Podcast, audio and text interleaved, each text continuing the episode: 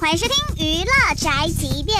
说到现如今国内演员高片酬的问题，最近在节目上，张艺谋就跟大家分享了好莱坞的片酬分配方式。我们比如说老比肩好莱坞嘛，好莱坞它就是有一个科学的比例，它是这样的，好莱坞是用另一种方法来。如果说这个演员特别特别火，嗯，火的不得了，那好，它是这样子，整个制作费的比例它还是不超。OK，你要两千万美金，我还是这两千万美金。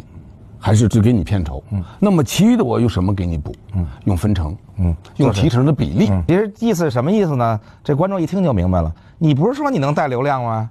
那有了你肯定票房就高啊。对，那你应该给我们分，你对你要分啊，一起分一块分就完，对吧？你既然你你说你这么贵，是因为你能带来流量，对，你能带来观众，你能带来票房，那咱们就来吧。你不能先拿那么高的这个现金，你一拿拿什么拍戏呢？